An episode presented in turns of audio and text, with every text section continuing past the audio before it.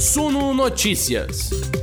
As notícias que afetam os mercados do Brasil e do mundo, comentadas para você.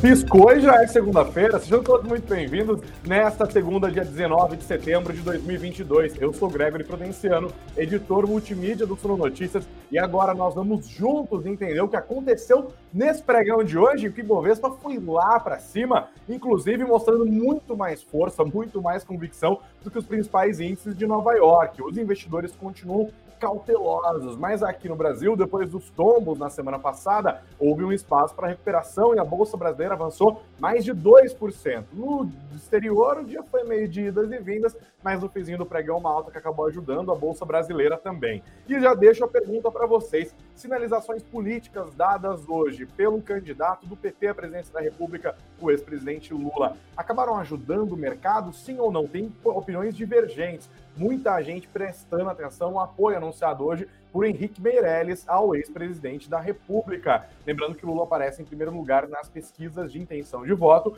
e que nós estamos aqui agora na reta final das eleições. Será que a bolsa vai virar? É para cima, é para baixo? O que, que vai acontecer se o Lula ganhar? Quero saber a sua opinião aqui, inclusive. Aliás, para quem está junto com a gente no ao vivo, pode votar na enquete. Eu quero saber quem que você acha que seria melhor para o investidor, hein? Lula, Bolsonaro, Ciro Gomes ou Simone Tebet? Vão deixando os votos nos comentários de vocês aqui. E por favor, não se esqueçam de espalhar o nosso conteúdo nos grupos de WhatsApp, de Telegram, espalhe a palavra. E sejam todos muito bem-vindos. A semana começa quente. Sejam muito bem-vindos ao Sono Notícias.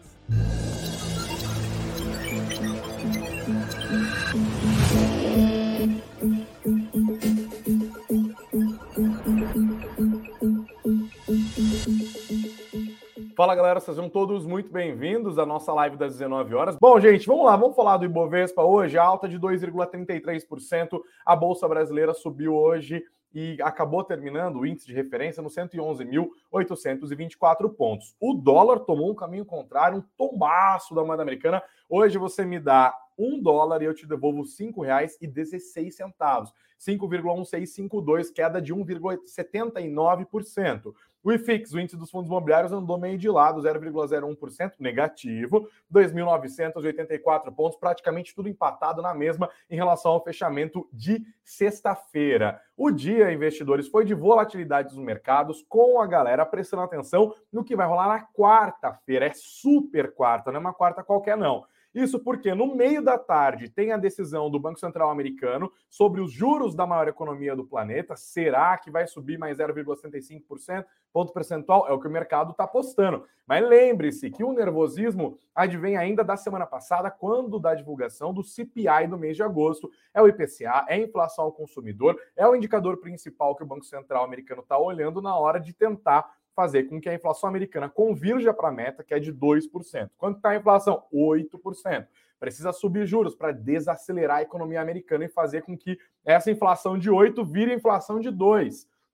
O risco é subir juros rápido demais e fazer a economia americana capotar e junto com ela o resto da economia global. Será que isso vai virar uma recessão? tem que olhar para outros indicadores, não só a inflação, como que está o ritmo da atividade, olhando para os indicadores de inflação, como que está o núcleo ali, que desconsidera os itens mais voláteis, e o mercado de trabalho, como que está, e como que está a inflação ao produtor, e a crise energética na Europa, e os preços dos combustíveis, e a, os lockdowns lá na China, desaceleração da economia chinesa, é um monte de coisa. Tudo isso deve constar dos comunicados que serão publicados na quarta-feira.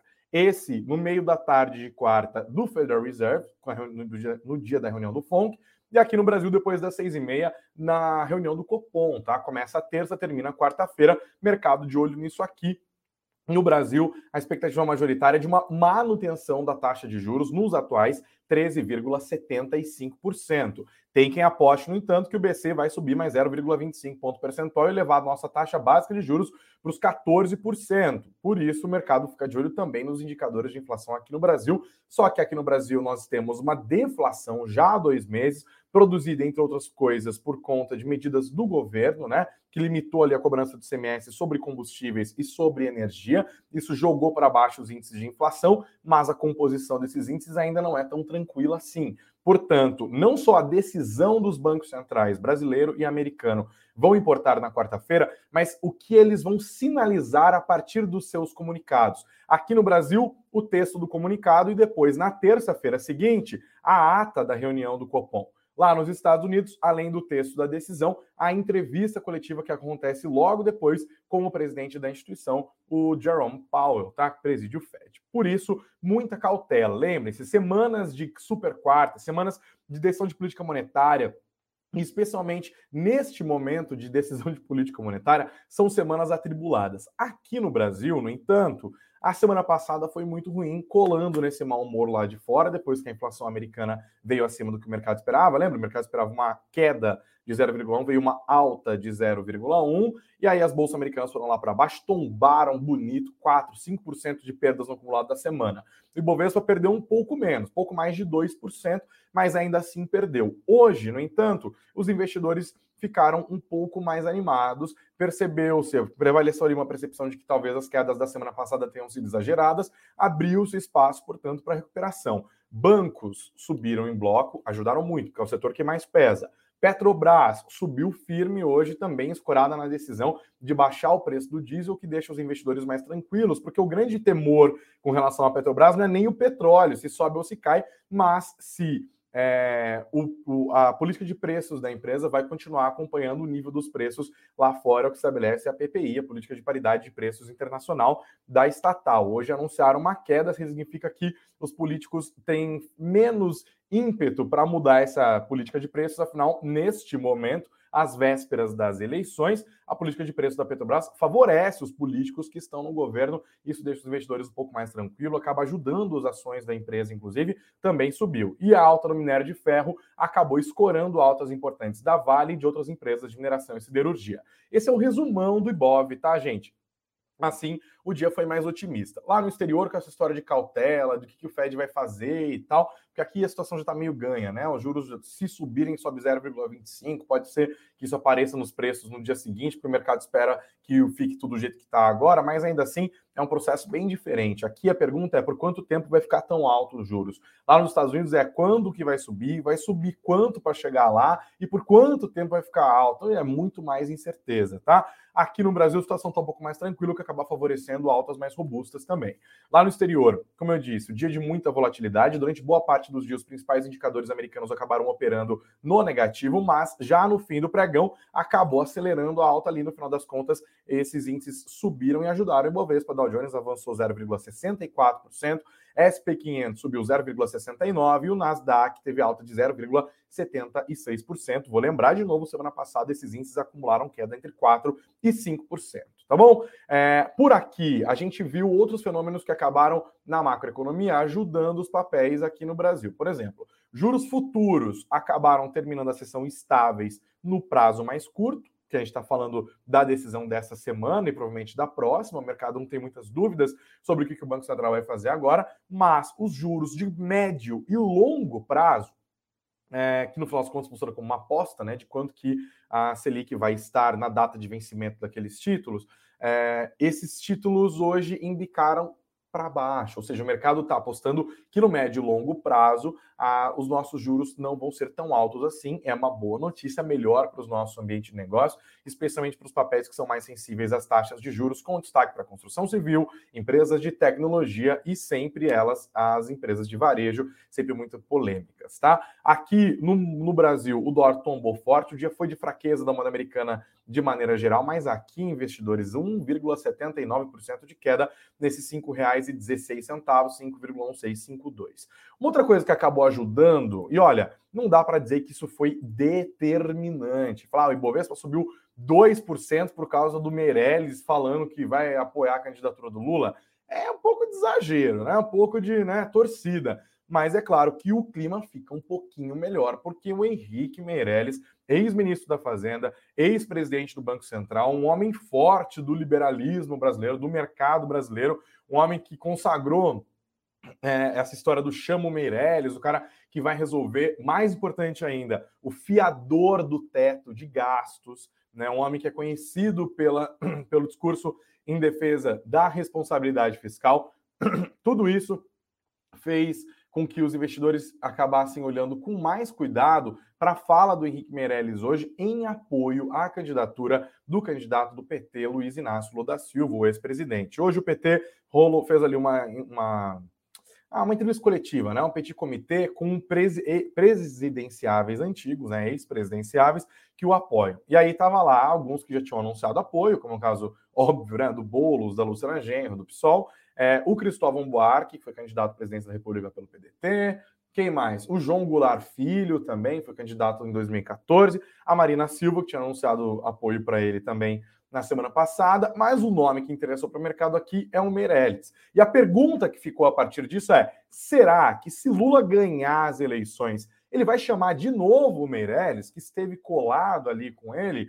Isso deixa os investidores um pouquinho mais tranquilos, afinal, a candidatura do petista representa risco fiscal para dizer o um mínimo, né? O teto de gastos que foi ali apadrinhado, né, pelo Henrique Meirelles, até hoje muito defendido por ele, deve ser implodido no novo governo Lula. O próprio Lula tem dito isso para quem quiser ouvir, que ele não precisa de teto de gastos, teto de gastos é uma humilhação, significa que o governo não tem credibilidade, né? Spoiler alert, Lula, o governo não tem credibilidade, bem-vindo ao Brasil. Então, é, esse esse alinhamento do Meirelles ao Lula acabou sendo percebido como algo bom, e na opinião de alguns analistas e alguns gestores, eu fui consultando, lendo várias opiniões ao longo do dia, isso teria ajudado no bom humor do mercado. É provável que não defina nada, mas que melhore o humor. É melhor ah, para o investidor que teme o Lula, é melhor a saber que o Meirelles pode ter alguma influência num eventual novo governo do PT do que um Guido Mantega da vida, né? Do que alguns economistas, geralmente ligados ali à Fundação Perseu Abramo, que são completamente neodesenvolvimentistas, que defendem as políticas econômicas do governo Dilma Rousseff, principalmente. É bom lembrar que o governo Lula II já foi um governo mais perdulário, mas né, a Dilma chutou Paula Barraca, produziu uma inflação enorme, um desemprego enorme, uma crise econômica que em dois anos tirou 7% do PIB, coisa que nenhum país que não esteve em guerra conseguiu fazer no último século, né? Uma jabuticaba brasileira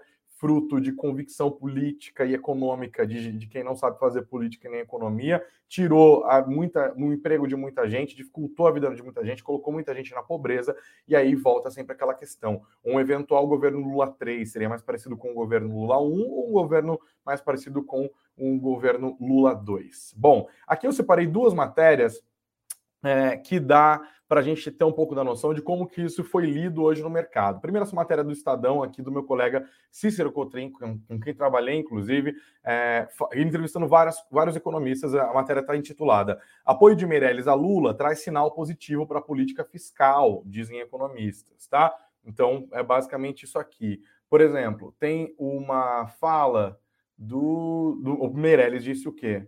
É, eu olho e vejo o resultado do seu governo, falando para o Lula, né? Lambendo Lula lá. Isso nos faz estar aqui. Estou com tranquilidade, confiança, porque sei o que funciona e o que pode funcionar no Brasil. Daí tem, por exemplo, o Nicolas Borsoi, da Nova Futura Investimentos, disse, abre aspas, eu entendo que ainda que tenha muita água para rolar, o apoio de Meirelles sinaliza que Lula deu indício de uma pauta econômica racional, que implica que o Ministério da Economia não ficará nas mãos de alguém mais da linha dura do PT.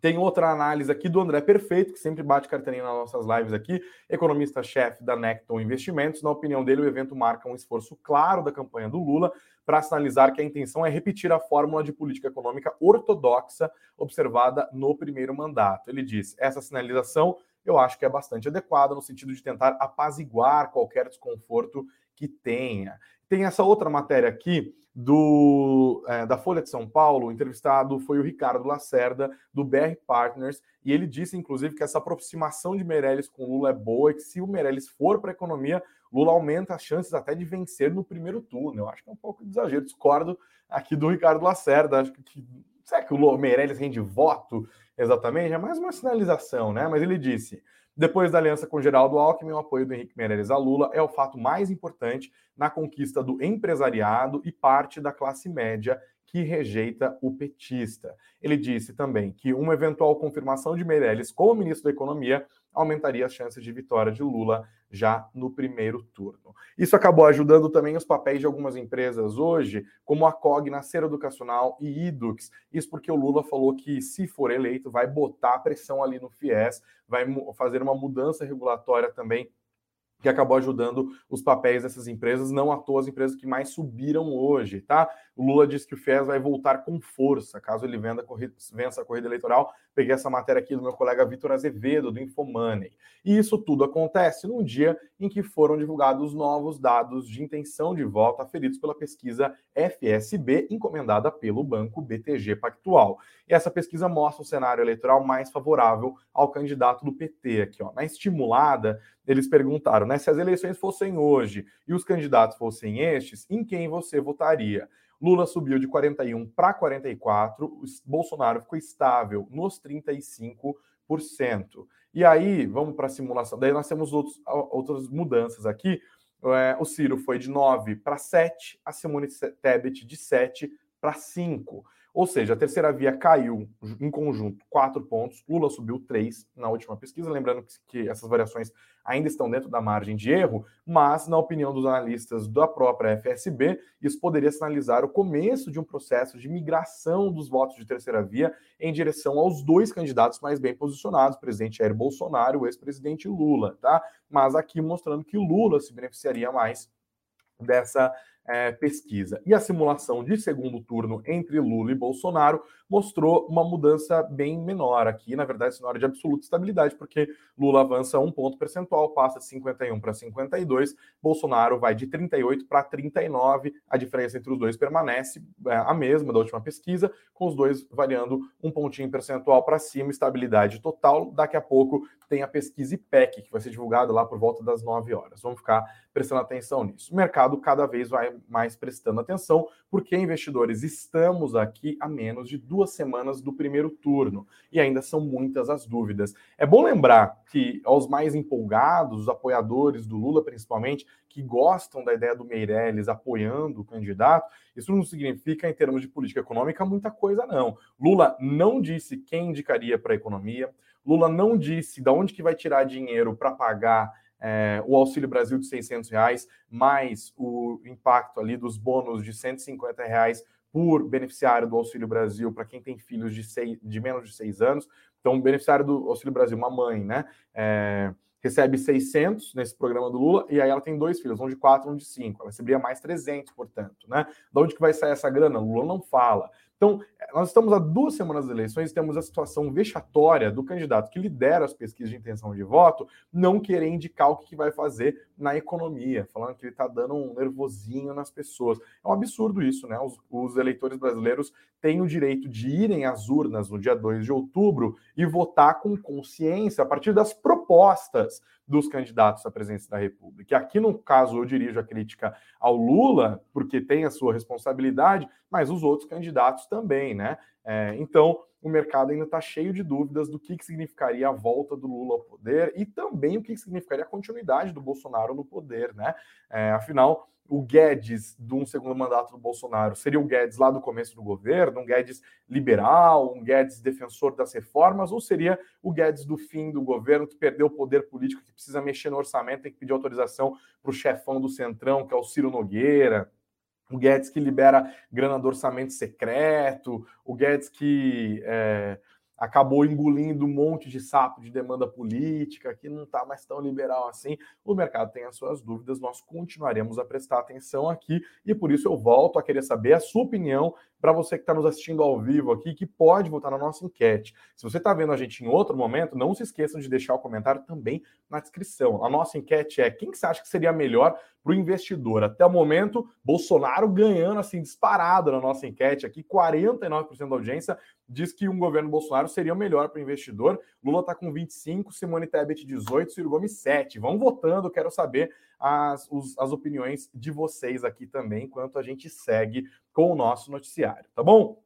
É, falamos já das pesquisas, do que aconteceu. Ah, vamos ver o mapa dos ativos, então, finalmente, né? No fechamento do mercado de hoje. Olha como o dia foi bom, né? Foi bom mesmo. Uma inversão praticamente completa do que aconteceu nos piores dias da semana passada. Se lá para terça-feira o Bovespa estava assim, inteirinho vermelho praticamente, era um pontinho verdinho aqui, outro pontinho verdinho ali. Hoje tá tudo verdinho, tem pouquíssimos pontos vermelhos. Caíram hoje, ó, Clabin, BRF, TOTUS Eletrobras, é, nos papéis preferenciais, ELET 6, Fleury, CPFL Energia, JBS, Banco Pan, Cielo Marfrig positivo. A Amélios, Cash 3, ficou no 0 a 0 e todos os outros papéis subiram. Todos. Com destaque para os papéis do setor de educação, como é o caso de Idux, subindo 14%, Cogna subindo quase 10%, tá? É, e outros papéis ficaram entre os destaques do dia. Gerdau subindo 5,88%, Gerdau, é, Gerdau Gerdau, né, subindo 5,74%, Gerdau Metalurgia 5,88%. Americanas também foi junto com o setor ali de varejo, todo mundo subindo, Gol, Raizen, Apivida, CSN, todo mundo subindo ali mais de 4%, mas o destaque mesmo ficou com a galera do setor de educação, né? E como eu disse, os papéis mais pesados do Ibovespa, todos em altas bem robustas. Dá uma olhada no status Invest e Tube 4, Banco do Brasil, Tube 4 quase 4%, hein? As ações do Itaú também mais de 3%, as ações da Vale que pesam muito no Ibov, avançando mais de 3%, Petrobras também, Petro 4, 1,59%, Petro 3, 1,19% de alta. Beleza? Falei da Petrobras, inclusive, né? Da Petrobras reduzindo os preços do diesel. Eu já fiz o um comentário ali atrás, então vou passar bem rapidamente, mas está aqui no nosso site para vocês não se perderem. Está no suno.com.br barra notícias, suno.com.br barra notícias. Petrobras reduz o preço do diesel em 30 centavos por litro, isso nos preços é, das refinarias. Né? No litro do preço que é vendido, a refinaria estava em R$ 5,19, agora está R$ 4,89, queda de 30 centavos. Vamos ver quanto chega no bolso, né? Lá no fim, no, no na bomba. Mas é excelente notícia, né, gente? Porque redução no preço do diesel significa não só uma redução menor dos fretes ali, mas das mercadorias que são transportadas. Nós já estamos no momento que o mercado está reajustando para baixo as apostas do IPCA. Excelente notícia. Tamo junto aqui. Tomara mesmo que a gente tenha menos inflação, que o Banco Central precise subir menos os juros, ou então manter por menos tempo os juros tão altos como está nesse momento, tá? Ações da Petrobras terminaram em alta, Petro 4, R$ 31,27 hoje, Petro 3, R$ 34,82. Outro destaque do mundo corporativo que eu queria destacar, eu queria chamar atenção hoje. Oi pode devolver, olha isso aqui, a Oi pode ter que devolver para TIM e para Vivo 3 bilhões de reais. Mais que isso, 3,2 bilhões de reais. Isso porque a Vivo e a TIM adquiriram parte dos ativos da Oi em leilões e agora elas estão pedindo um desconto. Segundo a TIM e a Vivo, houve divergências nas informações técnicas sobre os ativos negociados. A Oi poderia ter de devolver 1 bilhão e 700 milhões de reais, dado que as concorrentes já realizaram a retenção de uma parte dos ativos, que no montante total beira os 16 bilhões, tá? Então seria uma devolução de 768,9 milhões de reais para a TIM, 587 milhões de reais para a Telefônica Vivo e 383,4 milhões de reais para Claro. Olha que situação. A Oi disse que não concorda com as alegações, disse que vai adotar todas as medidas cabíveis em relação a essa notificação que foi feita e alertou que tem um, agora a própria Oi tem um prazo de 30 dias para detalhar quais são as suas discordâncias em relação aos argumentos apresentados pelas operadoras concorrentes. A Oi também disse que o grupo de compradoras enviou uma notificação de indenização pedindo um valor de 353 milhões de reais em razão da revisão dos inventários móveis. E ela também manifestou discordância, diz que tudo foi auditado pela KPMG, vai dar rolo. Ó, fiquem espertos, hein? O mercado, óbvio, olhou para isso e saiu vendendo as ações da Oi. Hoje, num tombo impressionante, 11,32%. A penny stock ação da Oi, né? 0,47, 47 centavos. Olha como está a Oi no ano, 37,33%. Olha como está a Oi em relação ao seu máximo atingido ali quando ela estava valendo quase 100 lão, 27 de abril de 2012. 99,41% de queda. Só isso, tá? 99% de queda, mais do que 99% de queda as ações da Oi. Vocês acham que a Oi recupera? Porque o cenário tá puxado, hein? Meu Deus. Ainda falando de telecomunicações, um destaque rápido: a Anatel liberou 5G em mais sete capitais a partir de hoje. Foram beneficiadas Porto Velho, Rio Branco, Macapá, Manaus e Belém. A Anatel prevê a ativação do 5G puro, hein? Não é aquele 5G, vírgula alguma coisa, é o 5G de fato em todas as 27 capitais brasileiras até o dia 27 de novembro. Mais detalhes aqui também no nosso site. Outro destaque no mundo corporativo: a Vibra concluiu a aquisição da Zeg Biogás. Ela comprou 50% da empresa. A operação foi concluída agora. O total foi 160 milhões de reais investidos e divididos entre 129,5 milhões de reais na compra de ações da Zeg, Bioba, Zeg Biogás e 30 milhões de, de reais, desculpem, referentes ao investimento primário, tá? O mercado gostou, as ações da Vibra também pegaram carona nesse dia de otimismo nos nas, nas ações. Alta firme de 3,31%, R$ 18,44 no fechamento. Eletrobras vai ter novo CEO, hein? Nesta semana, Wilson Ferreira Júnior assume o posto de chefão da Eletrobras, ele que tem que deixou o comando da Vibra Energia, tá? A mudança foi comunicada oficialmente nesta segunda-feira e aí rolou uma dança das cadeiras ali, tá? O Rodrigo Limpe Nascimento, que atuava como CEO interino da Eletrobras, passa a ser diretor de regulação e relações institucionais. Ele já acumulava esses cargos antes de ser colocado como interino. O Ferreira Júnior já presidiu a própria Eletrobras, isso lá em 2016, quando o presidente da República era Michel Temer e chamou ele para ocupar o cargo, tá? Na época, Claro, a Eletrobras ainda era uma empresa estatal, a Eletrobras que agora foi privatizada para a alegria de boa parte dos investidores. Elet 6, 3 hoje, avançando 0,64%, mas Elet 6, como eu disse, 0,13% de queda. Outro destaque dos mundos dos investimentos hoje é o Alzirão. Vocês conhecem o Alzirão? É o ALZR11. É um fundo imobiliário bem, bem conhecido, é o Alianza Trust Renda Imobiliário. Sabe quanto que eles vão distribuir dividendos? 28 milhões e 900 mil reais. Dá R$ 5,65 por cota. É um dividend yield, que é o rendimento né, desses dividendos, de 5%. Quem que vai receber? Quem estava com posição no Alzirão a partir do dia 10 até o fechamento do dia 16. Então não adianta entrar agora para receber, que vai ficar só para o próximo pagamento de provento, beleza? Esses proventos vão ser pagos no dia 23 de setembro. A partir de hoje, portanto, as cotas do Alzirão foram negociadas, mas sem direito a esses dividendos. Uma coisa impressionante, né? O, a, a gestora do ALZR11 disse que esse, essa grana que está sendo paga é fruto da gestão ativa praticada no ALZR11 e o Fundo Imobiliário ressaltou que a securitização foi assumida pela parte compradora do imóvel estão falando de uma, de uma operação envolvida aqui, isso depois que eles venderam o imóvel Clarion, que fica aqui na capital paulista, tá? Isso aí, mais detalhes estão no nosso site. E olha, para você que quer mais informações sobre fundos imobiliários, não se esqueçam de que nós estamos na reta final para o nosso FIA Experience, o maior evento de fundos imobiliários do Brasil. Para você que está junto com a gente, é que vai direto para o link para comprar o evento, que está com 50% de desconto, usando o cupom FIA Experience 50. FIA Experience 50. Vocês estão ouvindo pelo, pelas plataformas de áudio, conseguem fazer a mesma coisa. Joga no Google aí, ó. Via Experience Suno, vai direto para a página. Se você usar o cupom, você também consegue, tá? Mas se você está junto com a gente agora no YouTube, aponta a câmera aqui para o QR Code e vai dar uma bela de uma ajudada, tá? Vamos se ver lá, inclusive, hein? Vou ter o prazer de apresentar o Fake Experience. Tô com o roteiro aqui tentando decorar texto e tal. Meu Deus, como decorar texto é difícil. A gente se tromba lá, então a gente se conhece. Eu quero saber as suas avaliações e há quanto tempo vocês estão acompanhando as lives aqui do Suno Notícias. Agradeço, inclusive, meu povo, a enorme audiência aqui. Já somos mais de 370 pessoas no ao vivo neste momento. Deixa eu dar uma olhada nos comentários, inclusive, antes de para as notícias finais. Tem muito, muito, muito comentário. Estou até perdido aqui. A Nancy Utida deixando boa noite dela.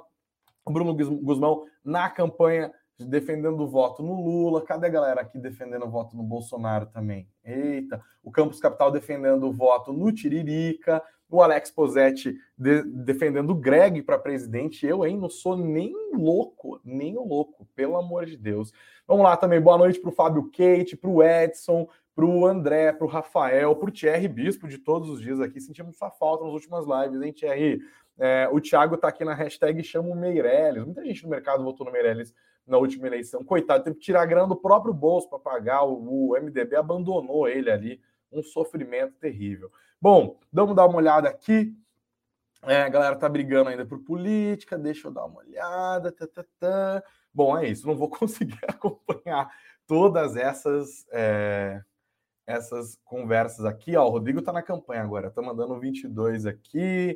Quem mais? Aí tem mais falando Lula, Bolsonaro, tá animadinho. Política sempre anima a live. Isso aí, galera. Vamos fazer campanha de vocês quiserem, defender, criticar, mas com, com educação e com simpatia, com charme, né? Com garbo e elegância, que é o nosso forte aqui no Sul Notícias. Todo quem acompanha a gente sabe que somos sempre juntinhos ali, tá? Mais destaques de hoje. Agora a gente vai para a parte final da nossa conversa. Hoje saiu o Boletim Focus. E ó, boas notícias. A galera do Bolsonaro fica animada, né?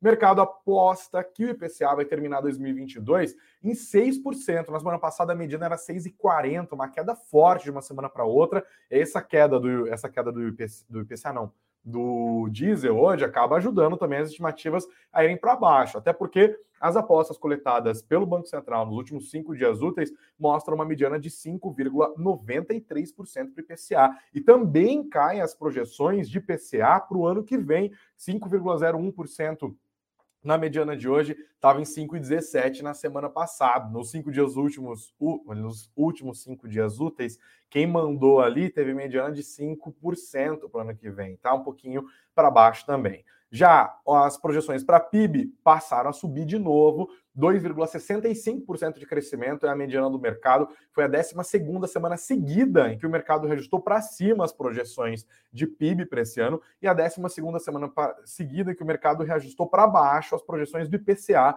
em 2022. PIB para o ano que vem ficou na mesma em relação à semana passada, crescimento pequeninico, né, de 0,50%. Projeções para câmbio estabilidade, faz oito semanas que o mercado acredita que o dólar vai terminar 2022 em 5,20 e vai terminar 2023 em R$ 5,20 também. Para a Selic, mercado aposta pela 13 terceira semana seguida que a Selic vai terminar o ano em 13,75%, que é o patamar que está agora, e pela segunda semana seguida, o mercado aposta que a Selic vai terminar o ano que vem nos 11,25%, ainda assim é um patamar alto de juros, né, gente? Bom, e para quem está comemorando, tem que comemorar mesmo, crescimento econômico tem que comemorar, a gente tem que lembrar que aqui, ó, no ranking dos 50 maiores economias dos que nos últimos três anos, o Brasil está na desonrosa 32ª posição quando a gente considera crescimento econômico, tá? Entre 2019 e 2021, o PIB do Brasil subiu 0,59% ao ano. Sabe quanto que é a média mundial? 1,54%. Muito mais, tá? E não adianta comparar com o PIB. Eu entendo, tem que comemorar mesmo. E ó, se o governo está fazendo o PIB crescer, tem mais é que usar isso para apoiar o seu candidato. Se o candidato for o Bolsonaro mesmo, tá, faz parte do jogo, tá valendo, tá? Mas não vale comparar crescimento do PIB do Brasil com os Estados Unidos e a Alemanha, né, gente? Comparar com o país que tem um nível de desenvolvimento de produtividade 10 vezes maior que o nosso, tem que comparar com os parceiros aqui, é, nós que os pobrinhos igual nós, né? E então a gente tem que comparar isso aí, tá? Vamos ficar de olho nisso, mas que o PIB brasileiro cresça, que o mercado esteja redondamente enganado para as projeções do ano que vem, que ao invés desse meio por cento, o PIB cresça aí, né? Os seus 5%. Quem sabe a gente vai ter um crescimento chinês em 2023. Sustentado, hein? Desde que não seja o governo gastando mundos e fundos. Bom, Vamos embora, galera. Sejam todos muito bem-vindos aqui. Obrigado a todos que participaram da nossa live hoje. Todos os dias estamos aqui às 19 horas para fazer esse resumão do mercado, sempre com isenção. Eu só lamento que, claro, né, os fãs de político fica se mordendo, passando vergonha aqui. Eu tô mais aqui é querendo que fã de político passe nervosinho. Sabe por quê? Porque me divirto horrores. Faz parte. Vamos embora, lutar por nós, né, gente? Porque os políticos não dá para contar muito, não. Não se esqueçam dos likes, não se esqueçam de se inscrever e não se esqueçam de deixar nos comentários aqui quem que vocês acham que seria o melhor candidato à presidência da República do ponto de vista do investidor. Na nossa enquete aqui deu Bolsonaro sem sombra de dúvida, 50% dos votantes disseram que Bolsonaro é o melhor candidato do ponto de vista do investidor. 51% agora, que eu ainda não encerrei a enquete. Lula ficou em segundo aqui, em 27% dos votos. Ciro Gomes em quarto lugar, 7%. Simone Tebet, 15% acreditam que ela seria a melhor para o investidor. Obrigado, gente, por, pelos votos, pela participação, pelos comentários de todos. Aos fãs de político, vou zoar sempre, mas é com respeito e com carinho. Para todo mundo que está chegando agora, sejam muito bem-vindos. Amanhã estaremos de volta, tá? E não se esqueçam de aproveitar o link para comprar o Fee Experience, que vai rolar no final de semana agora no Tivoli Monfarrege aqui em São Paulo com 50% de desconto. Confiram o link que está na descrição desse vídeo, também está na descrição do podcast. Vamos que vamos, tem muita semana pela frente. Beijo, abraço e muito dinheiro no bolso.